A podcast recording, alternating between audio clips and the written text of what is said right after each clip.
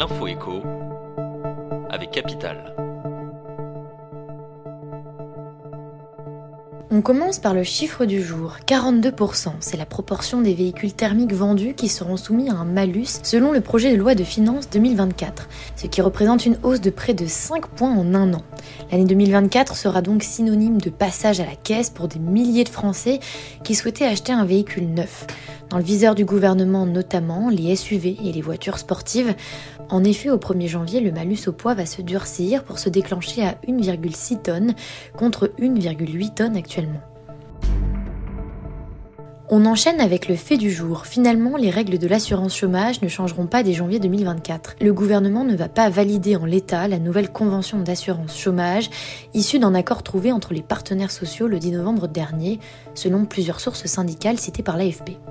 La convention chômage ne sera pas agréée dans l'immédiat et il y aura un décret pour prolonger les règles actuelles d'indemnisation chômage jusqu'à fin juin 2024, a indiqué un négociateur syndical.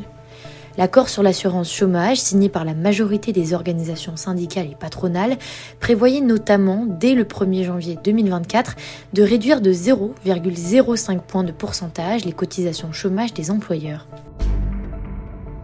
On poursuit avec l'expression du jour, favoritisme. Le procès du ministre du Travail s'ouvre ce lundi 27 novembre. Après Éric Dupont-Moretti, garde des Sceaux, dont la décision du procès pour prise illégale d'intérêt est attendue mardi 28 novembre, Olivier Dussault comparaît pour favoritisme envers un groupe de traitement des eaux alors qu'il était maire d'Annonay en Ardèche en 2009. Dans le cadre d'un appel d'offres portant sur un marché de 5,6 millions d'euros, l'ex-maire aurait communiqué des informations privilégiées au directeur général de la Société d'aménagement urbain et rural, Olivier Brousse. Et pour terminer, la mauvaise nouvelle du jour, du moins si vous êtes fumeur. En 2024, vous serez de nouveau frappé au portefeuille. Alors que les prix des paquets à partir du 1er janvier prochain seront publiés en décembre, les fabricants de cigarettes ont déjà fait leurs calculs en se basant sur une inflation de 4,7% pour 2024. Le prix du paquet de cigarettes, qui a augmenté de plus de 3 euros en moins de 5 ans, progressera ainsi de nouveau en janvier, une hausse qui devrait tourner autour de 40 à 50 centimes. Les buralistes craignent la contrebande car les taxes rapportent moins que prévu à l'État.